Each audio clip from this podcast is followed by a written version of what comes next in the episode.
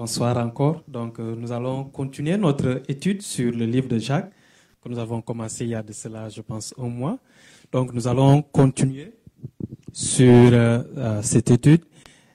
Aujourd'hui, nous allons terminer le chapitre 2. Nous allons terminer le chapitre 2. La dernière fois, on s'était arrêté au verset 13 du chapitre 2. Donc, nous allons lire la parole de Dieu si tout le monde est à la page, Jacques le chapitre 2. Jacques le chapitre 2. Voici ce que dit la parole de Dieu. Mes frères, que sert-il à quelqu'un de dire qu'il a la foi s'il n'a pas les œuvres? Cette foi peut-elle le sauver? Si un frère ou une sœur sont nus et manquent de la nourriture de chaque jour, et que l'un d'entre vous leur dise, allez en paix, Chauffez-vous et rassasiez-vous, et que vous ne leur donniez pas ce qui est nécessaire au corps. À quoi cela sert-il? Il en est ainsi de la foi. Si elle n'a pas les œuvres, elle est morte en elle-même. Mais quelqu'un dira, toi tu as la foi et moi j'ai les œuvres. Et moi j'ai les œuvres. Montre-moi ta foi sans les œuvres et moi je te montrerai la foi par mes œuvres. Tu crois qu'il y a un seul Dieu, tu fais bien. Les démons le croient aussi et ils tremblent. Veux-tu savoir, ô homme vain, que la foi sans les œuvres est inutile? Abraham, notre père, ne fut-il pas justifié par les œuvres lorsqu'il offrit son fils Isaac sur l'autel? Tu vois que la foi agissait avec ses œuvres et que par les œuvres de la, la foi fut rendue parfaite. Ainsi s'accomplit ce que dit l'Écriture. Abraham crut à Dieu et cela lui fut imputé à justice il fut appelé ami de Dieu. Vous voyez que l'homme est justifié par les œuvres et non par la foi seulement. Rahab la prostituée ne fut-elle pas également justifiée par les œuvres lorsqu'elle reçut les messagers et qu'elle les fit partir par un autre chemin? Comme le corps sans esprit est mort, de même la foi sans les œuvres est morte. Prions. Père éternel Dieu, nous te rendons grâce et nous te merci. Nous te demandons en ce moment-ci de prendre le contrôle de chacun d'entre nous, afin que, au Père, tu puisses faire ce que toi seulement peux faire au travers de ces paroles que nous allons partager ensemble. Puisses-tu préparer le cœur à recevoir de toi, et afin, afin d'obéir et de pouvoir mettre en pratique. Puisses-tu m'aider à moi aussi à recevoir de toi, mais aussi à pouvoir transmettre ce que tu as mis dans mon cœur. Je te prie dans le beau et précieux nom de notre Seigneur Jésus-Christ. Amen. Le premier chapitre que nous avons conduit dans différentes euh, séries de sujets, nous avons vu l'épreuve, nous avons vu la sagesse, nous avons vu la tentation, la colère. Nous avons aussi vu la mise en pratique de la parole de Dieu et aussi nous avons vu la vie chrétienne authentique. Et nous sommes arrivés la dernière fois au deuxième chapitre où nous avons traité le sujet du péché de favoritisme. Alors aujourd'hui, nous allons voir la deuxième partie de ce chapitre 2. Et cette partie concerne un sujet qui est, on, dirait, très euh, controversiel, euh, qui, qui, a, qui, fait, qui fait sortir beaucoup de controverses. Et c'est la foi et les, les œuvres. Cette partie a fait couler beaucoup d'encre. En effet, Luther disait, à cause de cette partie, va traiter l'épître de, Jacques d'une épître de, de paille. Et, tandis que beaucoup ont utilisé aussi cette partie pour justifier une théologie erronée de la justification de, par les œuvres au lieu de la foi. Mais ce qu'il faut comprendre, c'est que Jacques n'est pas en train ici d'argumenter sur le fait que nous pouvons être justifiés par les œuvres. Mais ce qu'il est en train de nous montrer ici, il est en train de nous dire que la foi qui nous justifie, cette foi qui nous permet d'être justifiés, doit être accompagnée d'œuvres de justice. D'œuvres de justice qui doivent la rendre visible. Et que si notre foi que nous clamons, euh, que nous disons que nous avons, n'est pas accompagnée d'œuvres de justice, alors il y a un problème. Et il, va nous dire que peut-être que cette foi que nous disons que nous avons n'est même pas une foi qui nous sauve. Alors pour commencer, il va, nous, il va poser deux questions très pertinentes.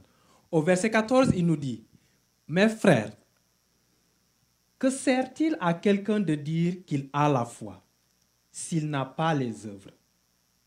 Cette foi peut-elle le sauver Pour nous aider à mieux comprendre sa pensée, alors il va nous poser ces deux questions. En fait, ce sont des questions qu'on appelle des questions rhétoriques. Ça veut dire qu'il les pose, mais la, réponse est évidente.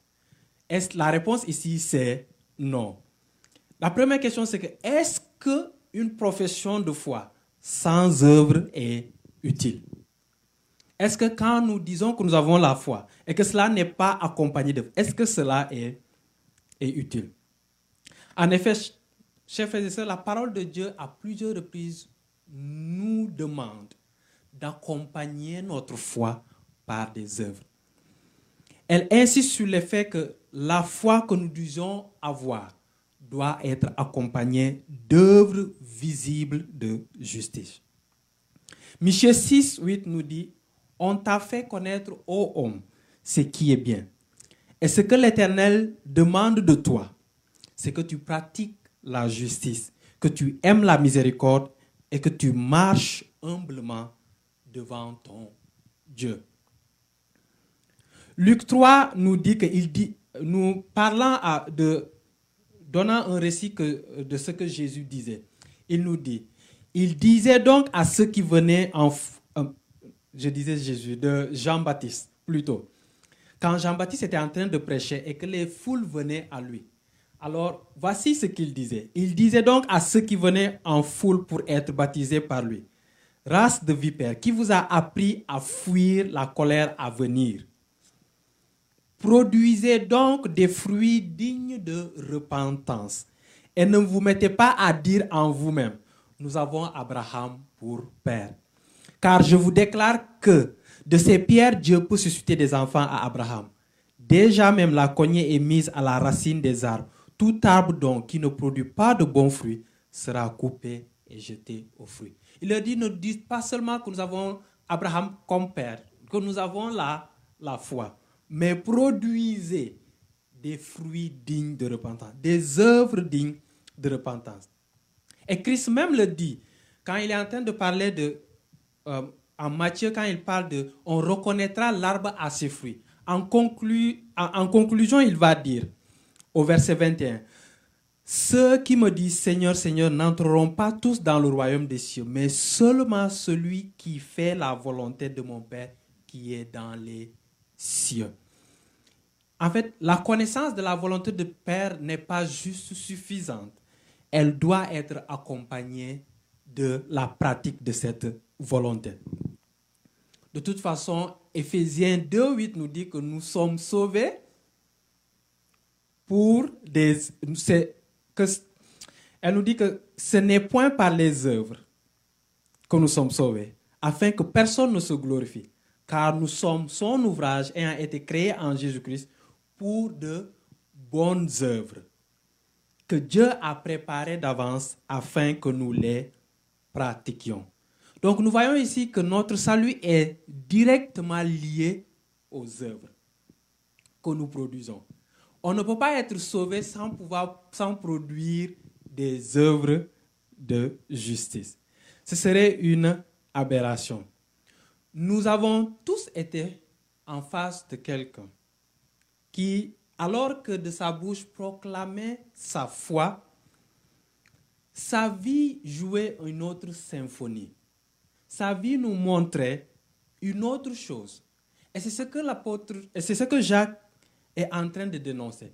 C'est que nous ne pouvons pas proclamer d'une main que nous avons la foi et d'une autre main vivre une vie qui n'est pas en conformité avec, avec cette foi. Alors il continue en posant une deuxième question. Est-ce qu'une foi sans œuvre est une foi salvatrice Regardez ce qu'il dit. Cette foi peut-il, peut-elle le sauver? Plus que cela, il nous amène à nous poser une question plus sérieuse. La capacité d'une foi sans œuvre à sauver quelqu'un. Jacques demande si une foi qui ne produit pas d'actes de bonté, de miséricorde, peut être vraie. Et pourrait-elle être une foi qui conduit au salut? En d'autres termes, la foi revendiquée par cette personne n'est pas du tout une foi réelle. C'est ce qu'il est en train de nous dire. Et l'absence d'œuvre qui l'accompagne prouve que la déclaration que cette personne est en train de faire est fausse. Donc, c'est ce, que Jacques est en train de nous, de nous faire voir. C'est qu'il nie le fait qu'une foi qui ne produit pas des, œuvres puisse être une vraie foi qui puisse nous sauver. Car nous savons tous que c'est seulement par la foi que nous sommes sauvés. Jacques ne nie pas la nécessité de la foi pour le salut, ni sa réalité. Ce qu'il nie, c'est que la vraie foi puisse exister sans aboutir à des œuvres.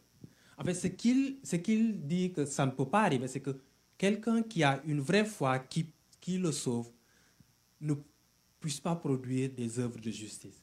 Pour Jacques, cela est impossible car nous avons été créés, nous sommes son ouvrage en Jésus-Christ pour de bonnes œuvres que Dieu a préparées d'avance afin que nous les pratiquions.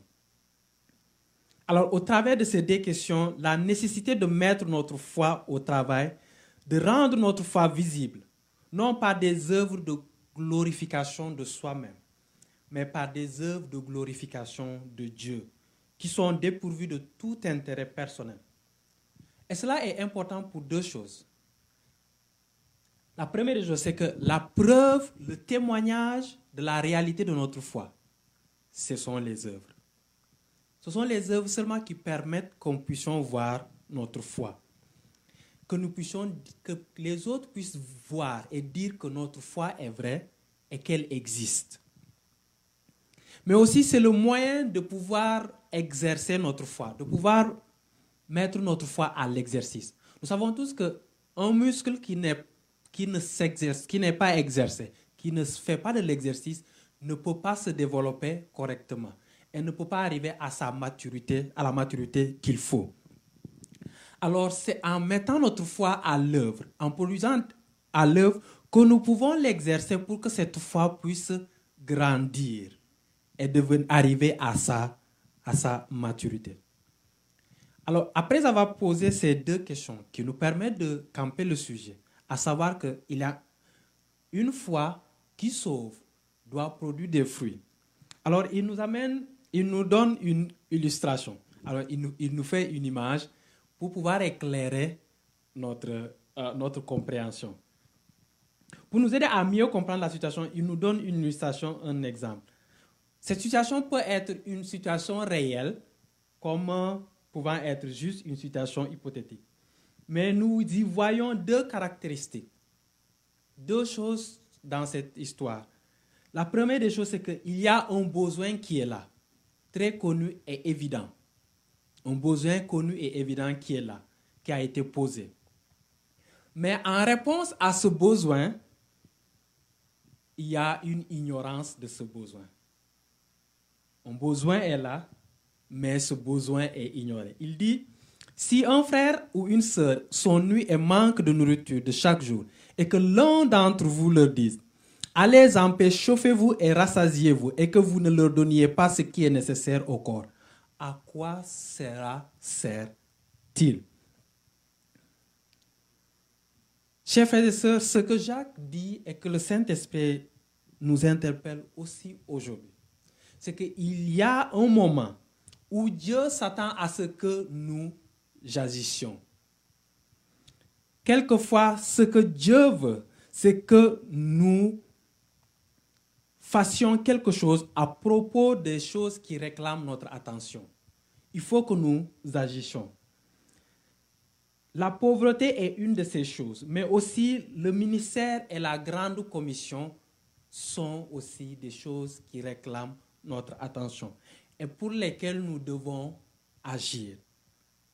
Dieu attend de nous à ce que nous fassions quelque chose. Les paroles pieuses sont inutiles. Et pire, elles ne révèlent quelquefois qu'une attitude d'un cœur froid et insensible. Car nous le savons bien, Jésus n'a jamais, n'a jamais manqué de venir en aide à ceux qui en avaient besoin. On nous dit que son cœur fut ému quand il regardait la multitude égarée sans berger. Et il a agi. Alors, la question, les questions pour nous qui méritent d'être posées. Qu'est-ce qui mérite une, une action dans notre vie? Quelle est cette chose dans notre vie qui mérite une action aujourd'hui? Si nous faisons une évaluation, un péché, une habitude, un manque de prière, un manque de lecture de la parole de Dieu, de la méditation de la parole de Dieu, un manque de témoignage. Chacun d'entre nous sait, chacun d'entre nous devant Dieu peut faire cette évaluation. Qu'est-ce qui mérite une action? Dans notre assemblée, en tant qu'Église, qu'est-ce qui mérite une action? De nouvelles âmes à gagner au Seigneur, plus d'espace, plus de communion fraternelle entre nous, un réveil spirituel. La liste est longue, mais à chacun, Dieu a donné un fardeau. Même dans l'assemblée, à chacun d'entre nous, Dieu va donner un fardeau concernant une partie de l'œuvre à faire. Et qui devra porter cela non seulement en prière, mais devra faire des actions à l'égard de ce fardeau que Dieu a placé dans son cœur. Car nous sommes tous un corps. Nous sommes tous un corps et chacun a un rôle à jouer pour l'avancement du corps du Christ, tant au plan numérique qu'au plan spirituel. Alors ce que le Saint-Esprit nous demande au travers de ces paroles, c'est que nous arrêtions de jouer à l'autruche. Vous savez, l'autruche, ce qu'il fait, il enfouit sa tête dans le sable et dit tout est bon au dehors. Mais Jacques nous demande, et le Saint-Esprit nous le demande, que nous levions les yeux et examinions la situation. Que nous nous levons les yeux et regardons autour de nous. Non seulement examinons la situation, que ce soit les champs qui blanchissent pour la moisson, que ce soit les autres aspects de la vie de notre Église, levons les yeux. N'enfuyons pas notre tête, mais levons les yeux et regardons. Regardons, examinons sincèrement. Et laissons Dieu nous parler. Ce que Dieu veut, c'est que nous décidions sincèrement, sincèrement d'examiner. Le plus important est d'agir en conformité avec ce que Dieu nous révèle.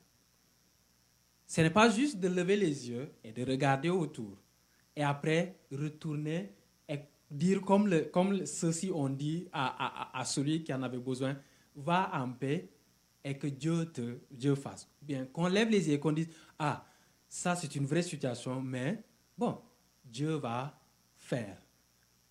Mais Dieu veut que nous examinions et que nous lui demandions de pouvoir nous donner les moyens de faire, de nous aider à savoir où est-ce qu'on peut commencer et à, le, et à le faire. En vérité, je pense que souvent dans notre vie chrétienne, nous ne voulons pas examiner les choses. Nous ne voulons pas lever les yeux et regarder, examiner les choses, car nous avons peur de voir la réalité en face. Car nous savons que si nous voyons la réalité, notre conscience va nous accuser. Et que cette conscience nous accusant va nous pousser à l'action. Et nous savons que cette action va provoquer quelque chose, va nécessiter des sacrifices de notre, de notre part. Et c'est le, résultat final, les sacrifices que nous allons devoir faire. Ce sont eux souvent qui nous empêchent de faire la première action. Nous regardons directement au résultat au lieu de faire d'abord la première action et par cette première action, Dieu nous donnera la grâce de faire les autres, examiner, puis d'être convaincu et de donner de faire les choses. Et, Dieu va nous permettre de sacrifier s'il faut sacrifier. Et souvent, nous baissons les yeux et refusons de regarder à cause de cela. Mais la conclusion de Dieu est sans appel. Il en est ainsi de la foi. Si elle n'a pas des œuvres, elle est morte. Un tel comportement de notre part ne révèle rien d'autre qu'une foi morte. Au mieux, une foi en souffrance, qui a besoin d'être internée à l'hôpital divin et a besoin des soins divins, parce qu'elle doit produire du fruit. Notre foi est un. Cet appel à l'action n'est pas nouveau. Vous, vous, souvenez de l'image que Jacques dit quand il, euh, au, au chapitre 1 quand il nous dit celui qui regarde dans la parole comme un miroir et après s'en va sans rien faire. C'est la même chose, c'est ce même principe qu'il est en train de nous dire. De ne pas regarder dans la parole, de ne pas regarder la situation et de ne pas faire. De ne rien faire, de ne pas mettre des actions, de ne pas faire des œuvres. Alors, il finit cela après, il nous conduit dans une comparaison qui, à mon avis, est choquante. Il commence par présenter une objection. Il dit, mais quelqu'un dirait, toi tu as la foi et moi j'ai les œuvres. Vous savez, chef, cette objection revient souvent. elle revient sous, une, sous différentes formes, plus sophistiquées. D'autres diront, L'important, c'est qu'il y a, c'est ce qu'il y a dans le, dans le cœur. Ou bien ils vont dire, Dieu connaît mon, mon cœur. Mais Jacques répond à cette objection par un défi. Il leur dit, montre-moi la foi sans les œuvres et moi je te montrerai la, foi par mes œuvres. En d'autres termes, il dit, donnez-moi la preuve en dehors de vos œuvres que vous avez la foi. Vous ne pouvez pas le faire, n'est-ce pas? Alors, mais moi, je peux vous montrer que j'ai la foi au travers des œuvres de justice que je fais. Pour nous amener à réaliser la grandeur d'une telle erreur, il nous fait une comparaison entre notre foi et celle des, des démons. Regardez au, verset 19 tu, ce qu'il dit. Tu crois qu'il y a un seul Dieu, tu fais bien. Les démons le croient aussi et ils tremblent. Il nous dit simplement que la foi sans les œuvres n'est pas meilleure que celle des, démons. Et peut-être même que celle des démons est meilleure qu'une foi sans les œuvres, puisque eux au moins, leur foi les amène à, à trembler. Ils agissent quand même sous l'effet de leur, de leur foi. Ils tremblent. Mais si notre foi ne produit pas des œuvres, elle n'est pas meilleure que celle, que celle de demain. Et c'est cette comparaison qui est choquante et pourtant vraie. Et c'est ce qu'il, ce qu'il, en fait, il fait cette comparaison pour attirer notre attention et choquer notre attention, pour que nous puissions nous secouer, pour que nous puissions voir que ce qu'il est en train de dire est assez sérieux. La foi sans les actes n'est pas meilleure que la foi intellectuelle des démons. Parce que les démons ont une connaissance de Dieu qui est parfaite et correcte. Ils connaissent qui est Dieu. Mais n'ont pas l'obéissance à ce qu'ils croient. Ils n'obéissent pas à, à Dieu et à ce qu'il veut. Leur foi a affecté leur esprit, mais pas leur volonté. Ainsi, une foi sans œuvre est une foi qui n'est pas chrétienne, est une fausse foi parce qu'elle n'a pas affecté notre volonté à pouvoir œuvrer sur elle. Nous nous n'œuvrons que quand nous croyons. Si tu ne crois pas en quelque chose, tu ne vas pas le, le faire. Et c'est ça que Jacques nous demande, à ce que nous puissions montrer que nous avons la foi par les œuvres. Alors il finit par donner deux exemples. Les deux exemples pratiques que nous connaissons bien, Abraham et Rahab. Mais avant de donner, il pose une question. Il dit, veux-tu savoir, ô homme vain, que la foi sans les œuvres est inutile? Il dit, tu veux le savoir, alors je vais te donner des, des exemples. Le premier exemple qu'il nous donne est celui de, de Abraham. Il nous donne l'exemple de la foi d'Abraham et il va nous décortiquer comment était la foi d'Abraham. La première des choses qu'on nous voyons, il dit que la foi d'Abraham est une foi sacrée, sacrificielle. Elle amène Abraham à sacrifier. Elle a produit une obéissance qui l'a amené à abandonner son pays en sacrifice il abandonne son pays, sa patrie, son père, a laissé Ismaël et Agar partir. Donc Abraham, sa foi est une foi de sacrifice. À chaque fois, il doit, il doit se débarrasser. Il doit se débarrasser des choses. Et finalement, l'ultime épreuve, on lui demande de sacrifier la seule chose qui lui restait, c'était son fils Isaac. Il faut reconnaître qu'Abraham avait reçu la promesse d'avoir une grande nation. Et la seule chose qui pouvait permettre à cette grande nation d'exister, c'était Isaac. Alors Dieu lui demande de, donner cela.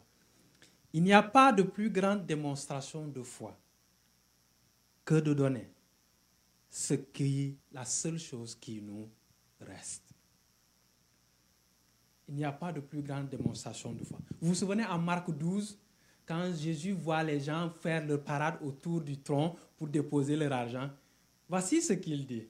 Il dit, alors Jésus ayant appelé les disciples dit, je vous le dis en vérité. Marc 12, le verset 43 au verset 44. Cette pauvre veuve a donné plus qu'aucun de ceux qui ont mis dans le tronc, car tous ont mis de leur superflu. Mais elle a mis de son nécessaire tout ce qu'elle possédait, tout ce qu'elle avait pour vivre. Elle avait une foi comme celle d'Abraham. Elle a donné tout ce qu'elle avait. Elle a donné d'elle-même. Et vous vous souvenez quand l'apôtre Paul parle des églises de Thessalonique, que dans leur pauvreté, elles sont données et elles se sont données elles, elles-mêmes. Car une foi doit se donner, une foi vraie doit aboutir à un don de soi-même. Deuxièmement, la foi d'Abraham fut rendue parfaite par ses œuvres. À cause des œuvres qu'il a faites, elle est devenue parfaite. Tu vois par la foi que la foi agissait avec ses œuvres et que par les œuvres, la foi fut rendue parfaite. Chers frères et sœurs, la foi sans les œuvres serait que de l'hypocrisie. Une foi sans les œuvres ne serait que de l'hypocrisie. Mais les œuvres sans la foi serait comme une chimère. Vous connaissez l'histoire de la chimère? Euh, Cet animal avec plusieurs têtes qui, n'ont rien à voir ensemble. C'est ainsi une, les œuvres que nous faisons s'ils ne sont pas rattachés à la, à la foi. Mais la foi sans les œuvres est aussi de l'hypocrisie. La foi d'Abraham aussi l'a justifié. Elle l'a rendu juste. On nous dit que Abraham fut justifié par sa foi. Et aussi, cette foi a permis qu'on puisse appeler Abraham l'ami de, Dieu. Quand Dieu regardait du ciel et il regardait Abraham, quelqu'un disait, et Dieu dit à ses anges, vous voyez le vieux là-bas, là? c'est mon, c'est mon ami. Et nous aussi, nous pouvons être appelés amis de Dieu par la foi.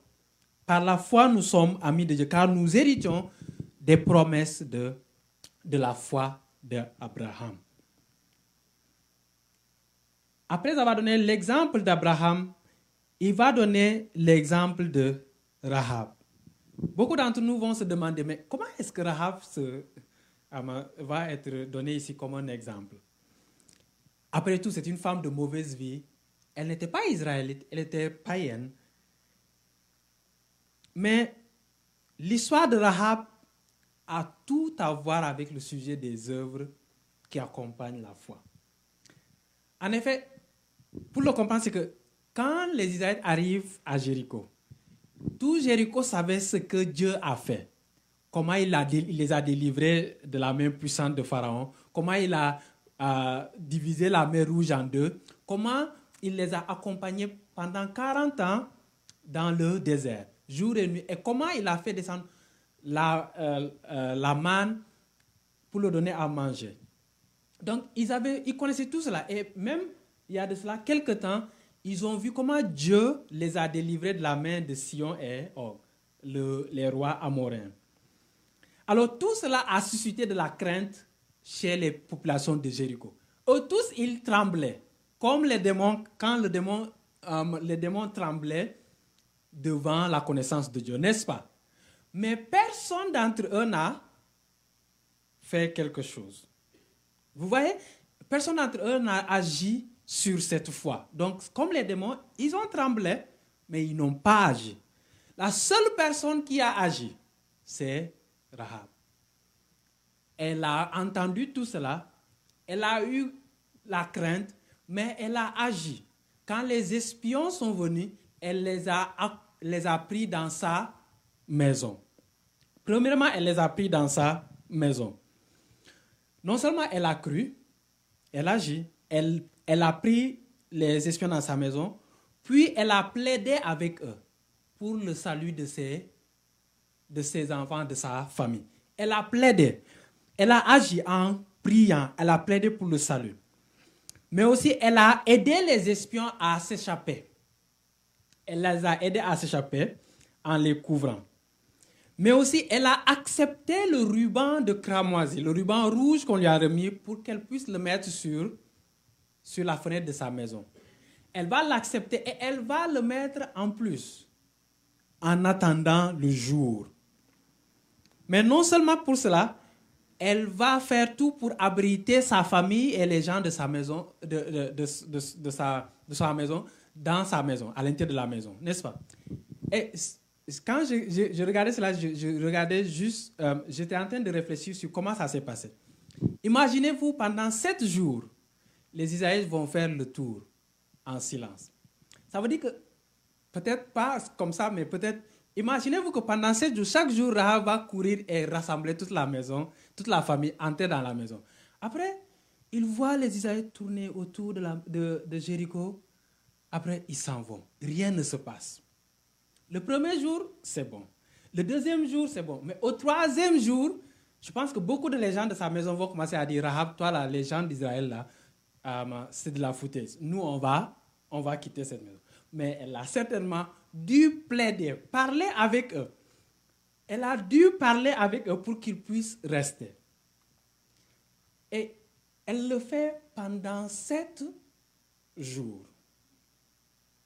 Donc, elle met sa foi à l'œuvre et elle y croit et elle reste ferme pendant sept jours. Et vous voyez, au septième jour, Rahab va, sa foi qu'elle a mis en œuvre va être récompensée. Et Jacques conclut en disant, comme le corps sans esprit est mort, de même la foi sans les œuvres est morte. L'âme de la foi le mot utilisé ici est pneumatos. L'âme de la foi, le souffle de vie de la foi, c'est les œuvres. Les œuvres, en effet, sont l'image visible de la foi invisible. C'est l'image visible de la foi invisible. Elles sont l'expression de notre foi.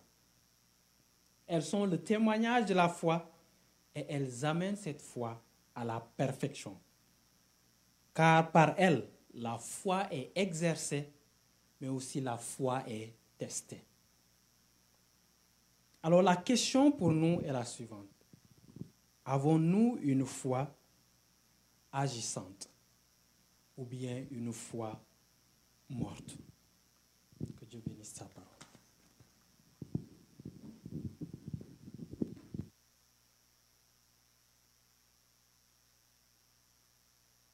Alors, qu'on puisse tous s'évaluer pour s'assurer que notre foi agit, que ce n'est pas seulement des paroles en l'air, mais que si quelqu'un regarde notre vie, eh bien, qu'il puisse voir l'Évangile en action, qu'il puisse voir la parole de Dieu, que ça fait une différence, et puis qu'on ne soit pas euh, trouvé coupable d'être euh, des chrétiens en non seulement, mais vraiment en réalité. Vous savez, le mot chrétien, je ne savais plus dire grand-chose. Hein. Quelqu'un dit Ah, ça c'est un chrétien, ou ça c'est un pays chrétien, ça c'est une culture chrétienne. Le mot chrétien a été dénaturé. Mais on peut, même si on change le mot, ultimement, c'est des preuves que ça prend, n'est-ce pas? Merci pour le rappel.